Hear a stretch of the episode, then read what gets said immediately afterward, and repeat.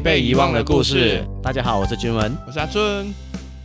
上个星期六，我们在呃录完视频了之后，就我在听其他的 podcast 的时候，就发现到，哎，原来那一天是这个台湾的同志大游行。诶，我不懂哦。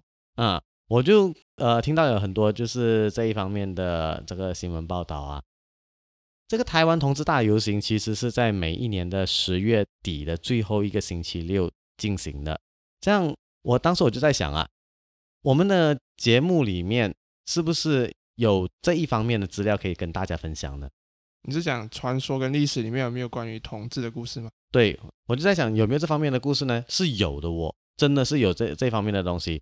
其实很多人会以为就是说，在中华历史里面，很多时候。这个同性恋的议题是被禁止的、禁忌的，是登不上台面的。但是其实不是哦，竟然真的是有头有脸的人也做过这种事情。对呀，一国之君很多。我们今天就来看一看同治皇帝的故事。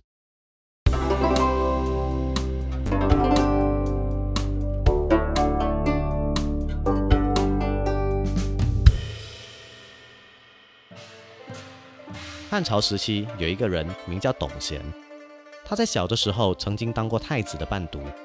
由于他人长得很秀美，是一个美男子，因此非常讨人喜欢。后来太子长大了，继位，登基为帝。一天，皇帝出门时，在远处望见了董贤。他见这人容貌俊秀，比他的六宫粉黛还要绝色脱俗，实为世间罕有的美男子。顿时被他的仪貌所吸引了，于是皇帝便派人将董贤引上前来与他说话。董贤上前来，皇帝近距离一看，竟然认出原来是他小时候的伴读郎。如今董贤长大了，在自己登基的时候也一起升了官。至此，皇帝对他不禁大为喜爱，且命他随身侍候。一月之内所得的赏赐。总共达一万万钱，其富贵震动朝廷。一万万钱呢？对，就是一亿了。哦，一亿啊！哈，这个故事是发生在汉朝吗？刚刚我们讲到，汉朝是是一个非常可爱的朝代啊。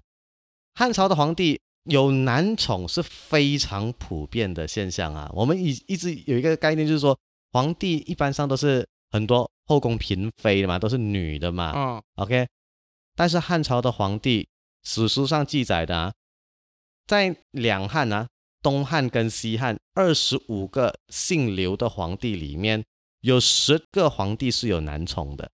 哇，二十五个里边就有十个，已经占到四十 percent 了，你知道吗？对，蛮多的。对，但是你要注意哦，这边讲的二十五个里面有十个是有男宠，那个是说很著名的。其他六十 percent 的这个汉朝皇帝也不是完全没有男宠，是他的事迹没有那么突出罢了。其他的朝代的皇帝其实也有很多同性恋者啦，但是因为我们的时间关系，我们今天就专注讲这个董贤的故事就好。其实这边说起来，这个皇帝和董贤也是一起长大的嘛，对不对？算是青梅竹马啊。对，我在想这个会不会就是他其中一个他们的感情特别要好的原因呢？有可能吧，就小时候有一些共同的回忆，始终还是他的陪陪读的陪读郎啊，不也是一个经典的桥段啊？就像你看日本恋爱漫画里面那些男女主角，通常都是青梅竹马嘛，就小时候可爱很讨喜啊，长大过就郎才女貌，最后就会在一起这样子，好像偶像剧这样子，对吧？对，是蛮让人羡慕的。我们都希望自己有一个青梅竹马。我觉得是说，另外一个可能是说，当我们是一起长大的时候，我们有太多共同的回忆，那么。话题就会很多，嗯，就比较容易能够营造那个气氛，能够经营那个感情，这种观点会蛮接近的啦。然后一些回忆啊，一些聊天，聊天上面的话，话题不会缺少啊。太子皇帝始终在宫中没有出去，其实蛮寂寞的。董贤不仅长得像个美女，言谈举止也十足像个女人。到后来，皇帝甚至将后宫佳丽全数弃于一旁，独宠董贤一个人而已。皇帝对董贤的爱强烈的让他能够包容董贤的一切。皇帝每次给董贤放假，他都不肯出去，常常留在宫里服侍皇帝。皇帝不忍心董贤总是这样难以回家，于是便特别下了诏书，让董贤的妻子能够直接进到宫殿之中，住在殿中董贤的住处，像常丽的妻子能够住在官舍一样。这件事在当时可说是让满朝文武为之震惊。后来，皇帝又升任董贤的父亲董公，担任少府，赐爵关内侯，收其赋税而食。之后，又让他迁徒担任卫尉。皇帝还让董贤的岳父担任江作大将，董贤的内弟担任执金吾。皇帝下诏，令江作大将替董贤在北阙下建造一栋大房屋。这栋房屋有前殿和后殿，并且门门相对，建筑极尽精巧华丽。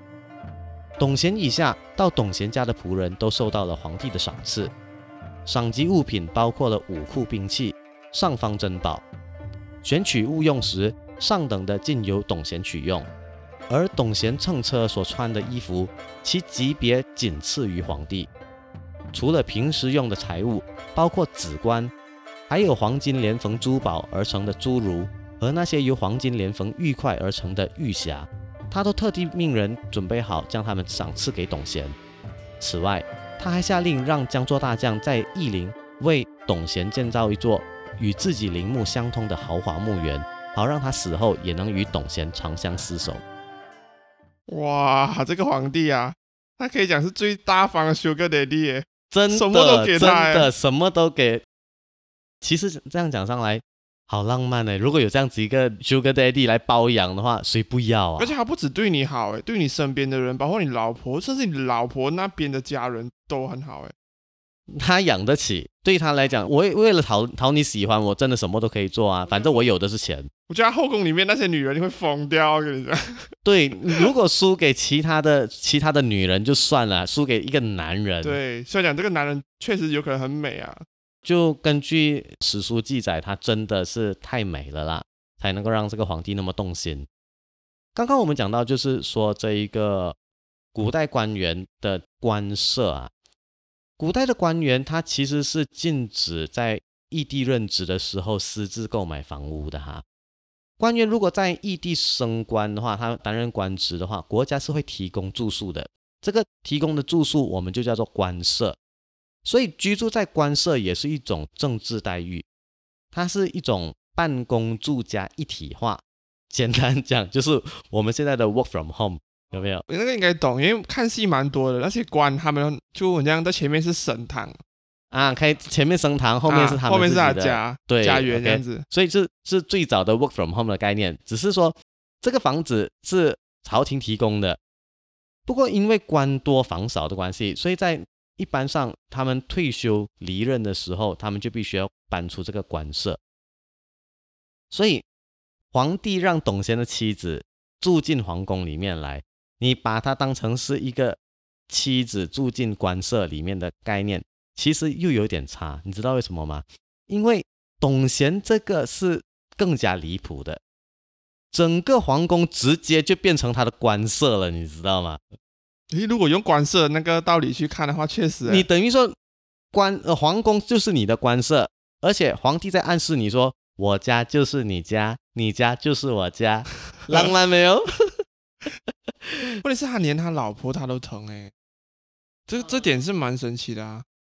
因为我们正常的关系来讲的话，他应该会属于吃醋之类的，嗯，就跟竞争对手的关系。但是他是连老婆，甚至他的岳父，嗯，董贤的岳父都已经被升官。对对，因为拿到太多太多的好处啊！我觉得皇帝真是有可能真是太爱他了吧，爱屋及乌，超越是你的任何一切我都能够包容，啊我都能够接纳。已经超越爱屋及乌了，就是把这个人当做他可以抛弃所有东西，他可以不顾任何人的眼光，他就是要爱他，他就要给他更多吧。对呀、就是那么任性，超那么任性的爱。甚至那个坟墓 最后要建一个可以打通的坟墓，哎，对，生前也就算了，死后都还要能够跟他做一对鬼鸳鸯，不过至少证明他他不只是馋他的身体啊，或者他的美貌啊。那是真爱。不过这样的打赏其实是会导致几个问题的啦，就是第一个，你挥金如土啊，国家财库肯定的很快出现困境嘛，嗯，对不对？然后另外一个就是说，你沉迷美色的话，不管是男色还是女色都好，你耽误朝政，一定会影响自己的政治地位。嗯，肯定官员也会觉得不太爽。是，虽然他们还没有那个胆子来造反呢、可是一定对他的这个政治影响力是有一定的不良作用的。然后第三个是说，他一定会让这个董贤遭人嫉妒，迟早就会树大招风，被人陷害。我们宫斗剧也看得多嘛，其实你一个月拿一个一亿块、一亿钱呐、就已经够夸张了哦。不管是官员还是后宫人，应该都会把他当做第一的大敌人了。对，所以我说，皇帝对董贤的爱是真爱，这个没有错，不用质疑的哈。可是这种爱缺乏了智慧，嗯，还没有没有想清楚，其实他的行为会造成什么一些负面效果。除非他一辈子一辈子在位，不然的话，有一天他如果说是从皇位上面，不管是被滚下来，还是他离世都好，基本上董贤是完蛋的。肯定完蛋。董贤的家人受到了皇帝的恩宠，可说是官路亨通。他的官位一直扶摇直上，年纪轻轻，竟然在二十二岁那一年就被皇帝升为大司马。此外，皇帝因为宠信董贤的关系，又招来董贤的妹妹，让她做了昭仪。昭仪的地位仅次于皇后。皇帝把昭仪的住舍改名为娇峰，来与皇后居住的椒房相配。皇帝对董贤的爱与日俱增。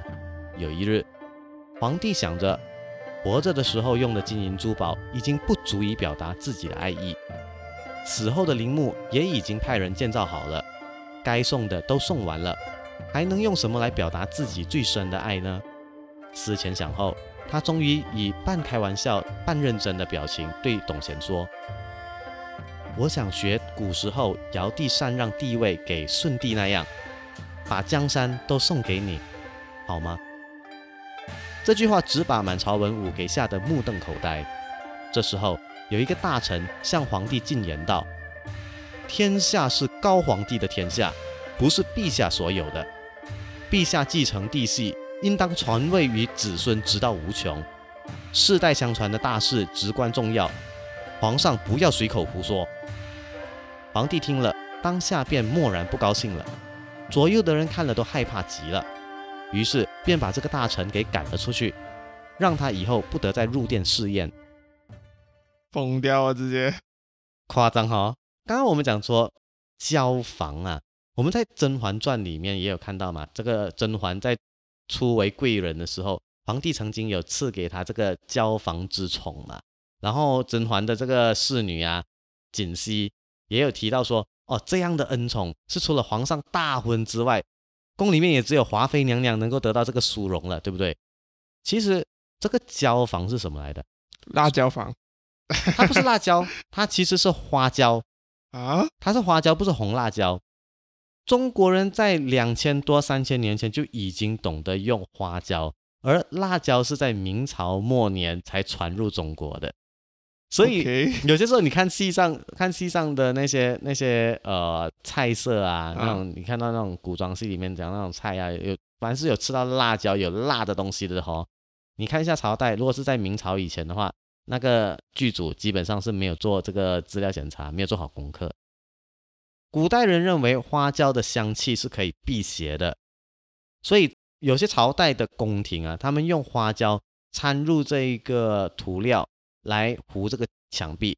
这种房子糊了这个花椒的这个墙壁的这个房子，我们把它称作为椒房，也叫做椒室。为什么要这样子做呢？原因很简单，就是因为花椒树，你如果上网找一下花椒的那个图案的话，你就会明白了。花椒树的那个果实啊，它结上来的时候是很多，一大串一大串一大串很多的。它的意思是说子孙繁衍昌盛，繁衍很多。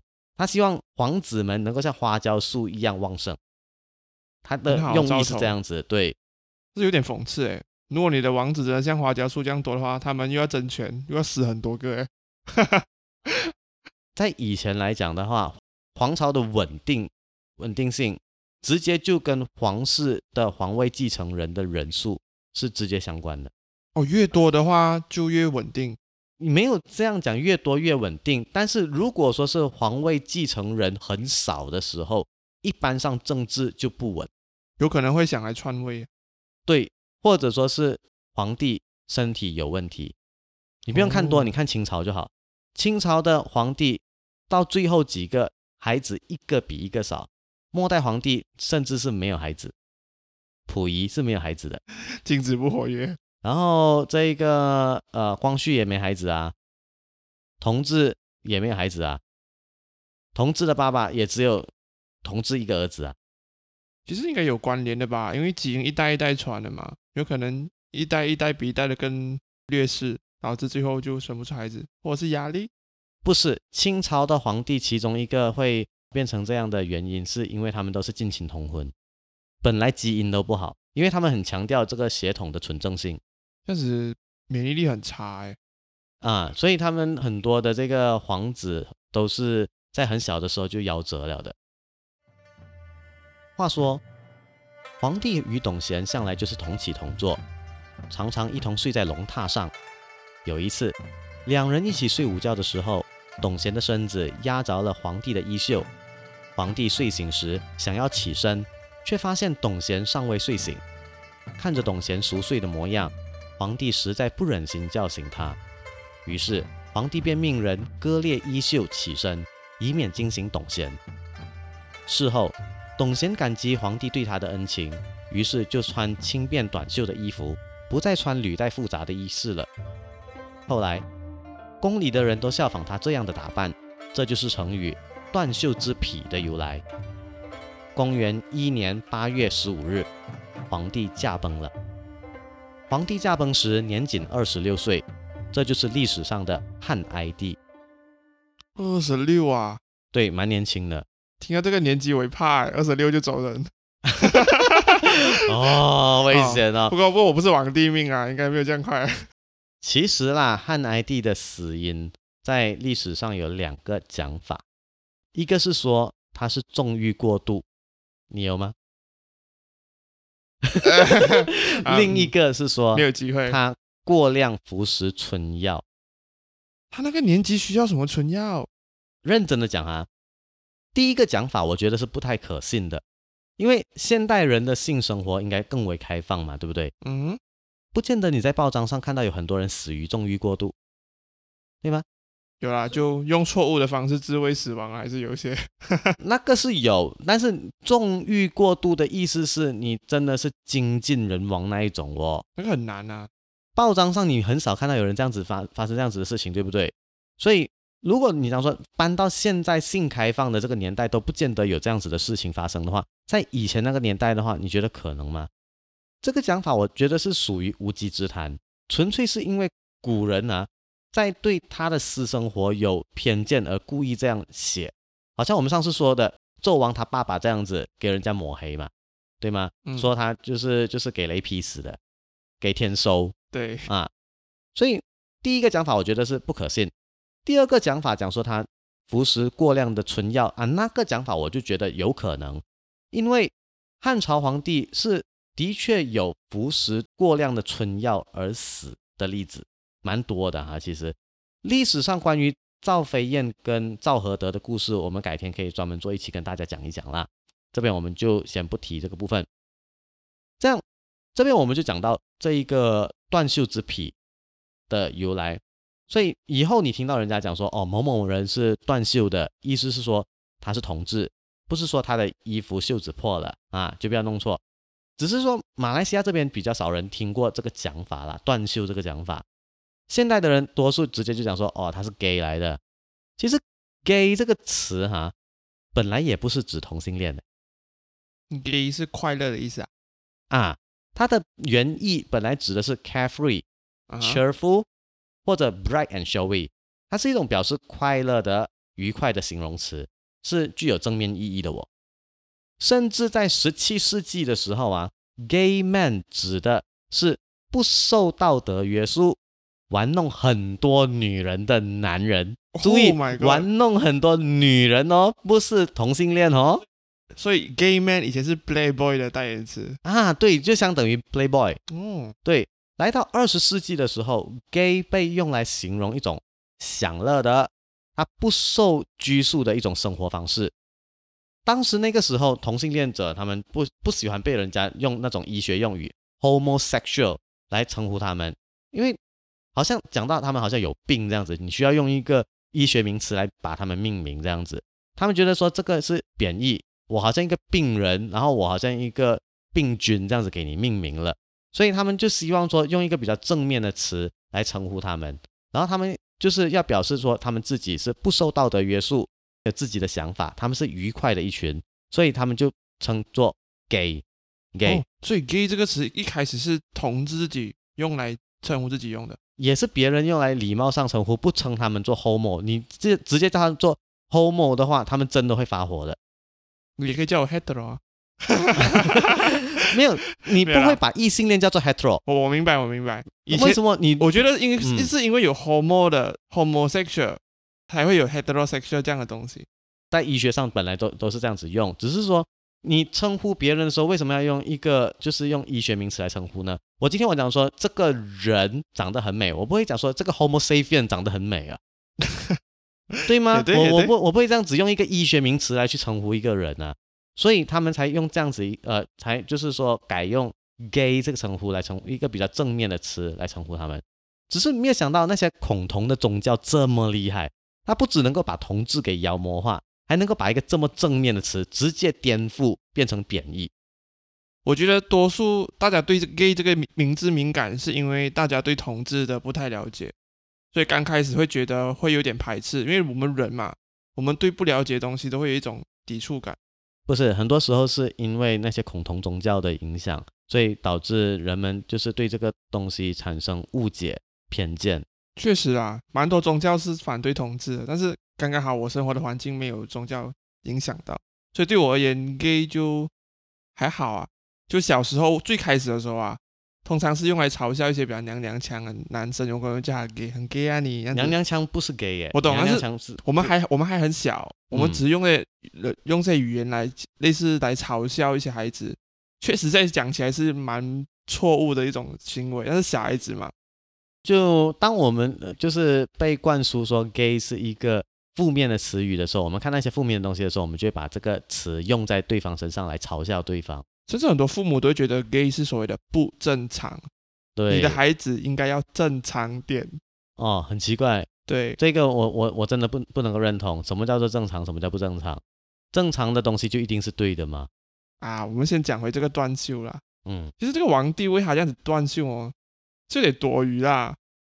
啊，我不认为是多余耶。我我懂，但是为什么？现我会觉得有点多余，但是确实很浪漫。但你你想象成现在的话，其实是有点多余。嗯，为什么？就有点有点夸张，有点浮夸，有点 over 了。我们会这样讲啊。想象就他睡在你的衣袖上面嘛，就你为什么要特地为他断袖哎？就看你睡得那么香甜，我真的不忍心呐、所以啊，有点作，但是 OK 啦，我明白是很浪漫的事情，他真的很爱他。但是你用在现在情侣上面是蛮奇怪啊。你看，假设有一天他的另一半睡在他的手臂上面，早上起来看他睡到很熟，但是你要上班嘛，不可能你把手臂切掉吧？呃，其实皇帝这样子做就有这样子的意味在里面，你知道吗？啊，因为以前的皇帝的衣服就代表皇帝本身，活人是没有在自己身上裁衣服的，哦，只有在死人身上，只有死人是穿着衣服来裁衣的，对，到现在的时候我都有听过，就我们家不能够在身、嗯身上剪衣服，对对不对？包括那个新衣的标签都不能穿着剪。对，一定要脱下来剪，不能够穿着来剪。而且你平常人我们都有这样子的禁忌，更何况是他是一国之君。如果说是他穿的衣服不是龙袍，就是代表皇帝的象征。以前就是皇帝做错什么事情要打的话，也是打皇帝的衣服，而不是打皇帝本身的。所以那件衣服代表皇帝，你拿来这样子撕裂他的袖子，其实对皇帝来讲是一个非常不吉利的事情，大不敬，而且是非常不吉利的一件事情，是对国家的气运有直接影响的。他断袖其实是一个很大事情啊。对，给文武百官知道，肯定就是个大新闻。OK，嗯，所以他当时这样子做，所要付出的肯定不只是一条袖子那么简单，后面也有很多的这个舆论压力。汉哀帝死后，太皇太后招来董贤，问他应该如何安排丧事。董贤内心担忧发愁，回答不出，只好脱下自己的头冠，下跪道歉。太皇太后说：“新都侯王莽以前以大司马的身份处理过先帝的丧事，知晓旧例。我令王莽来帮助你吧。”董贤只好磕头，表示自己受到很大的宠幸。这王莽原来是太皇太后的亲侄儿。王莽到达之后，立即接住太皇太后的手，指使尚书弹劾董贤，指他在汉哀帝卧病时没有亲视医药。他们以这个为理由，禁止董贤不得出入殿中司马府大门。面对如此巨变，董贤却不知为何，自己到殿庭中摘了官帽。在那里赤脚步行谢罪。你看，刚刚我们讲汉哀帝死的两个可能的原因呢？看到故事的后面发展，这边就跑出第三个原因了啦。有没有可能皇帝根本就是被太皇太后和王莽联手害死的呢？是有可能的，他动作这样快。有没有可能那些史官就是因为汉哀帝根本就是死在太皇太后的手上？然后后来太皇太后又把持朝政，所以没有办法之下，只能够把这个死因归咎于汉哀帝纵欲过度，把责任推回给他自己，他自己弄死自己，是有这个可能性的。再说王莽指使这个尚书弹劾董贤呢，说他在汉哀帝卧病在床的时候没有亲赐医药嘛，我觉得这个根本就是 bullshit，欲加之罪何患无辞嘛。如果当时董贤有亲身试药的话，到时候可以怎么样讲？他毒害他。对，到时候董贤死的更难看啊！对呀，总有办法可以冤枉他的。对呀，欲加之罪嘛。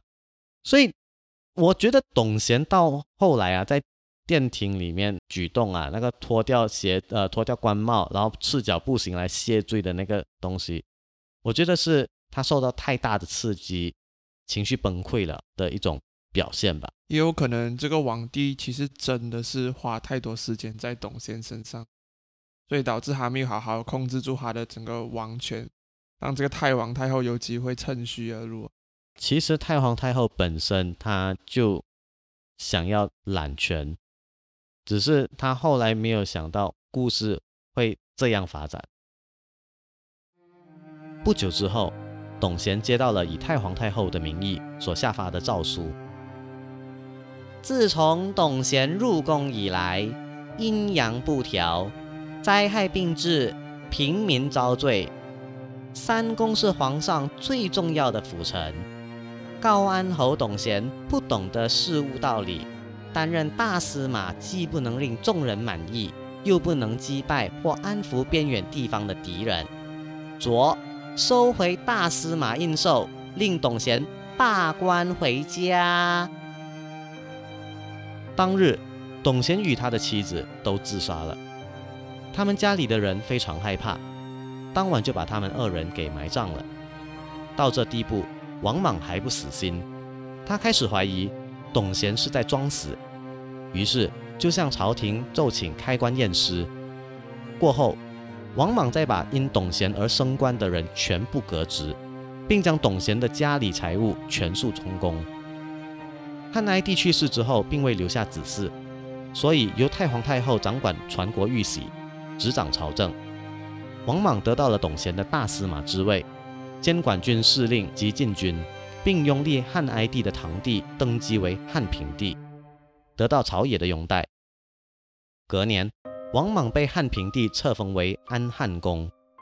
又过两年，王莽的女儿成了汉平帝的皇后。再过了两年。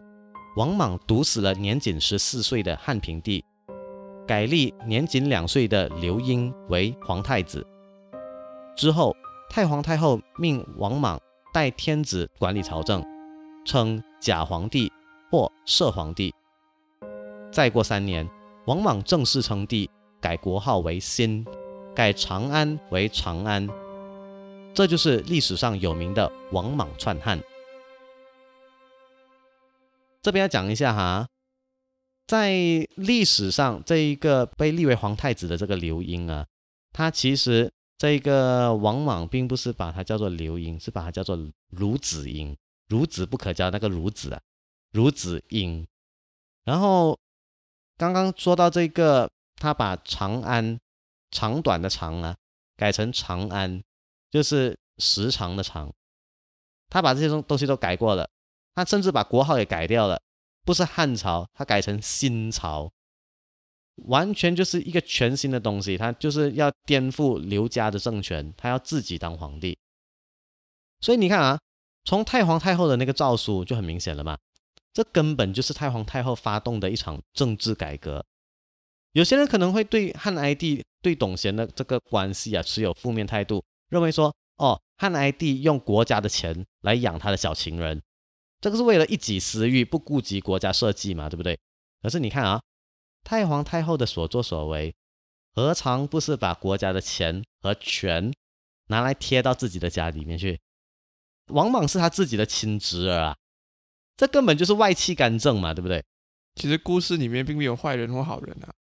对呀，其实都是当权者都都是会利用哦，就是搞政治的嘛。对，他利用他的权利，利用他的钱财来达到自己想要的东西啊。对呀，其实我可以明白啊，皇帝的钱其实并没有不见掉，他一一块并没有不见掉，而是换到一个美人。其实认真讲上来的话，这个董贤也用不了那么多，收在哪里？收在他家，被充公了之后啊。其实这些东西没有不见，只是从一个人的房间换到另外一个人的房间去了，就这么简单。讲到完只是一个政治运动啦，是有机会的话就会想去爬上去嘛。这个我们看了王莽啊，他的野心其实不小啊。王莽他不见得是大公无私，要为江山社稷而着想的哦。要控制后宫，他让自己的女儿成为皇后。他的女儿如果成功诞下一个皇子，那他就是下一个皇帝的外公。可是这个还不能够满足他哦。这个皇帝十四岁的时候，他可以亲政了，就干脆毒死他。哇，这皇帝是自己的女婿，你知道吗？你自己的女婿，他他也不管说自己的女儿哦，是不是从此就守寡了？自己就为了要为之后的皇帝梦铺路，要给自己当上这个摄皇帝、假皇帝，干脆毒死这个女婿。他女儿也是他的政治工具罢了。对呀，然后你知道吗？为了能够长久的把持住朝政啊，他四岁开始就把这个孺子婴养在高墙府地里面，与世隔绝，完全不准任何人跟他讲话。在完全没有受教育的情况下，你知道吗？这个孺子婴惨到什么程度？他到成年的时候，他的智商都还只好像三岁小孩子那样。史书上记载他是六畜不食。你知道六畜是哪六畜吗？不懂，没有很难。牛、马、羊、鸡、狗、猪，成年了都不懂什么是牛、马、羊、鸡、狗、猪，你知道吗？连哇普通的 呃普通的话都没有办法讲清楚，你知道吗？那基本上还是要把他养成一个傀儡，一个白痴啊！对，就是个白痴。结果他真的就是个白痴，所以孺子不可教也是因为这个出处啊。这个我不确定，孺子不可教是不是？这个要上网查一下。OK。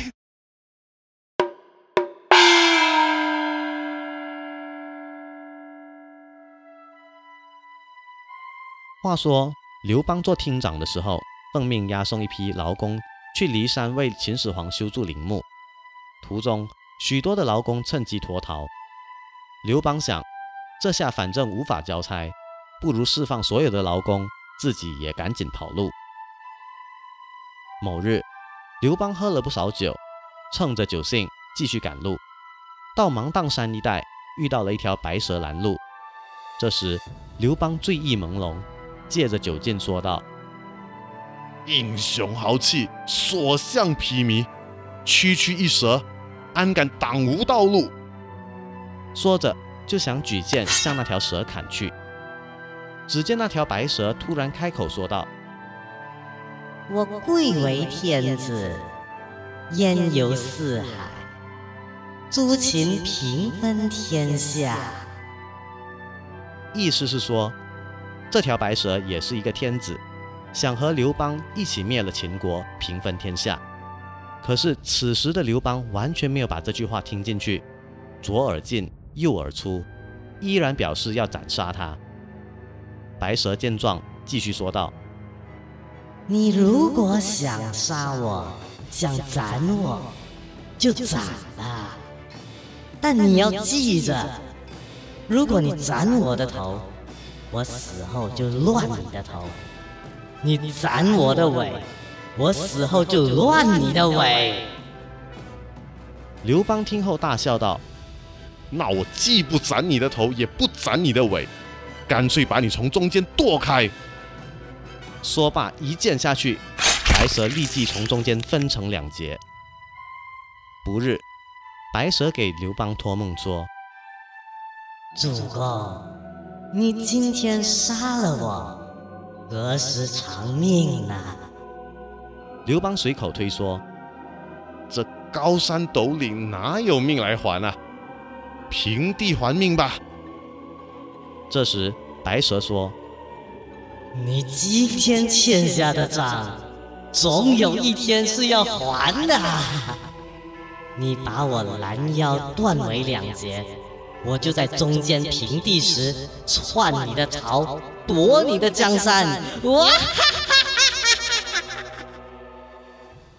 这个故事跟我们之前讲的董贤的故事有什么关系呢？：‘你看啊，刘邦贵为天子，金口玉言呐、哪里知道就一语成谶。西汉传到汉平帝的时候，王莽真的就篡了汉朝。你从字面上来看啊，王莽跟白蟒、蟒蛇、蟒跟蟒是同音，何其相似！而且西汉传到汉平帝两百多年，王莽篡位之后，他当皇帝好像是只有三年，之后又把这个王位传回给刘家的呃刘氏家族手中，开始了东汉两百多年历史，总共四百多年，两百多两百多，中间王莽出现给乱掉了，这是天意还是巧合？而且说到这个汉高祖刘邦啊，很可爱的啊，这个刘邦他自己本身也是个同性恋。啊，他有男宠的，应该说他正确来讲，应该说他是双性恋，他本身是有男宠的。他宠幸的是的这个男宠是一个宦官，也就是太监了、太监名字叫吉如。这个吉如娇媚柔弱，深受刘邦的喜爱。史书上记载啊，当这个英布谋反的时候，刘邦竟然为了吉如而多日不上朝，还对大臣们谎称说：“哦，我生病了。”所以群臣觉得说很古怪，可是人家已经在谋反了，怎样都一定要叫到这个皇帝出来吗？要商量一下要怎么样应应对嘛，对不对？所以最后去到了皇帝的那个房间外面，但是没有人敢闯进去哦。为什么欸？你大概就已经猜到他里面在做什么事情啊但？是已经谋反了，有可能要杀到城市那个王府来啊。他就是不要上朝，怎么办？你你大家大家都不敢进去打扰，你知道吗？皇帝如果说一生气一讲说哦拉出去斩了，你就是斩了，你知道吗？没有人敢闯进去，到最后是刘邦的妹夫樊哙闯进去，因为他是妹夫嘛，家里人啊，所以闯进去发现到什么？刘邦躺在吉如的大腿上，直接抓，有点类似抓奸在床的感觉啦。啊，OK，这个时候樊哙就对刘邦讲说：“哎，当年我们跟随陛下起兵反秦，何等的豪气！现在天下安定了咯，你就疏忽懈怠了是吗？你说你病重，搞到大家都很担心你，你不见我们，结果就在这边跟这个男宠在这边厮混，难道你打算死在他身上啊？你忘了赵高的教训吗？啊，你不提别人就算，你提到赵高，他就哦，OK，因为秦朝就是他自己灭掉的。你提到赵高的话就，哦，OK，fine，所以也好在这个樊哙是刘邦的妹夫的关系啦，关系亲近嘛，所以刘邦听完了之后没有生气，就啊、笑嘻嘻的啊、就起来。如果换做别人的话，真的是拉出去斩的了。会有点夸张哎。始终如果是已经有内乱了，有人起了想篡位或者是想反贼的那个心态的时候，皇帝还可以在卧室里面跟男宠一起玩，而且多日不上朝，还是他真的是相信有人会帮他做那份工？就很像你是你的公司的 CEO，但是你不要来公司做工这样子。没有啦，就纯粹是呃贪恋美色啦，然后就是耽搁朝政。历史上很多这样子的皇帝啊，唉，所以这个刘邦的刘氏家族那边，其实他本来就有这一个同性恋的基因呢，我可以这样讲吧。就其实也不是他一个人而已。那个朝代其实本来就对同性恋文化没有那么的，就是看得那么封闭，一定程度上比早些年前，就是呃这个同志运动还没有这么盛行之前的那个那个时候来的更为开放。始终那个朝代并没有某宗教的干涉。嗯，对。这样提到宗教哈，难道别人有其他的神来打压同性恋者？同性恋者有没有神来保护同性恋呢？哎，我没有听过哎。有的，我们来看看。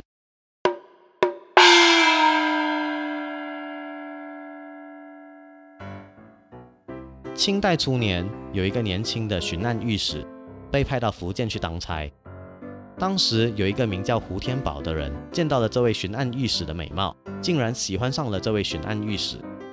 之后每次升堂，胡天宝一定偷偷的在远处窥视这位巡按御史，以解相思之愁。如果巡按御史巡到别的地方，他也一定会悄悄的尾随跟着去。有一次，胡天宝知道这位巡按御史要找地方如厕，胡天宝一时起了色心。便赶紧躲到近处偷窥，没想到竟然被巡按御史给发现了。这发生在什么时代了？清代初年，清朝啦。哦，蛮现代的。呃，对，呃，清朝其实距离我们没有很远。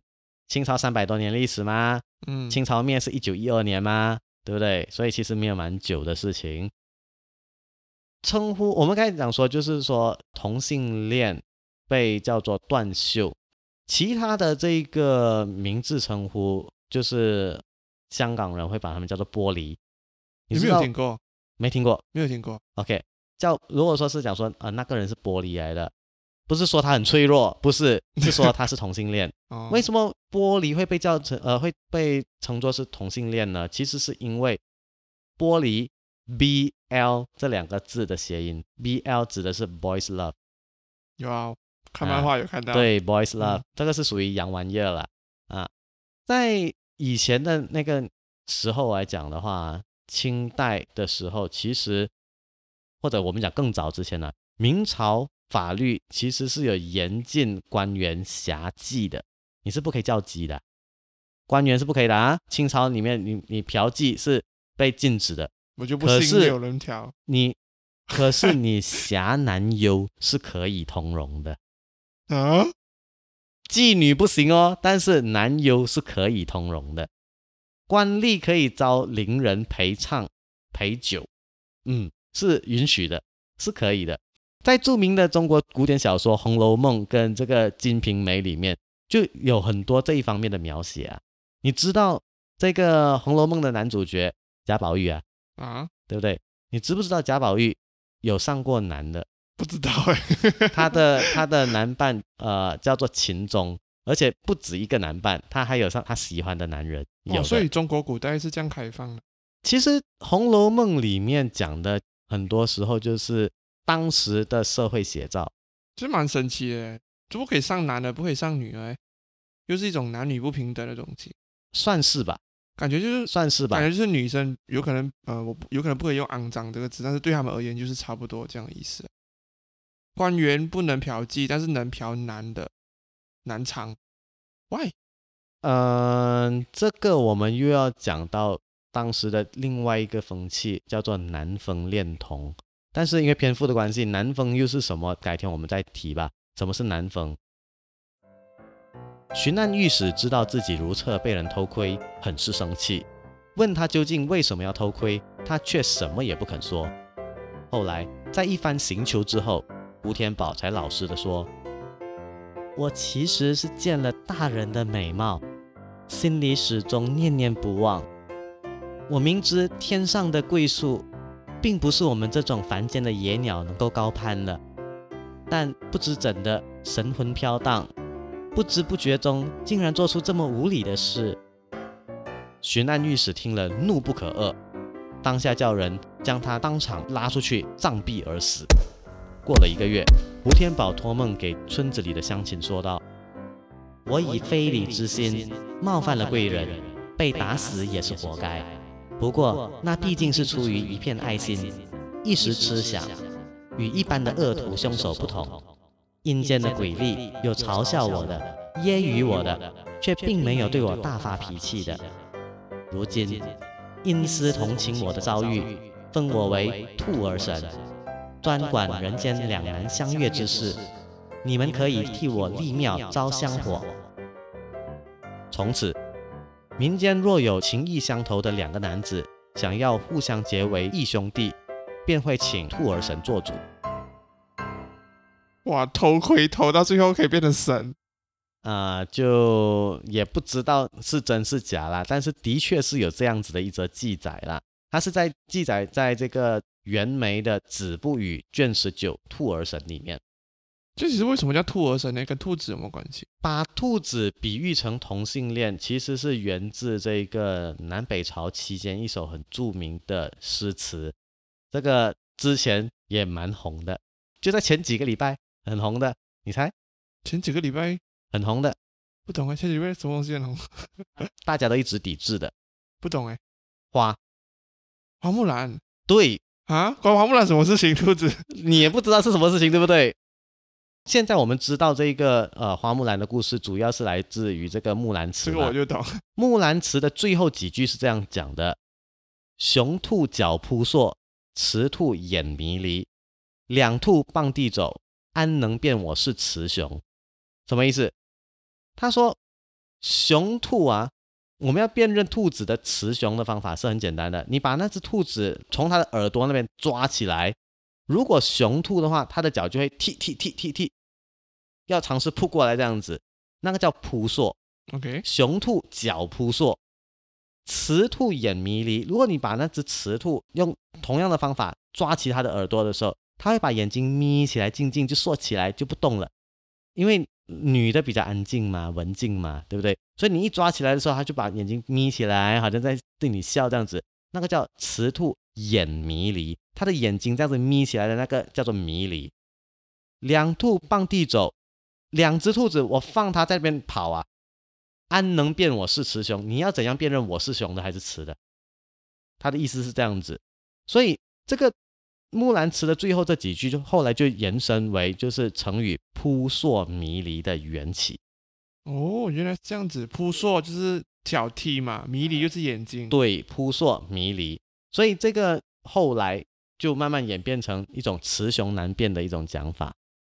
所以他们后来就有一个习惯，就是说用兔子比喻成同性恋，因为雌雄难辨。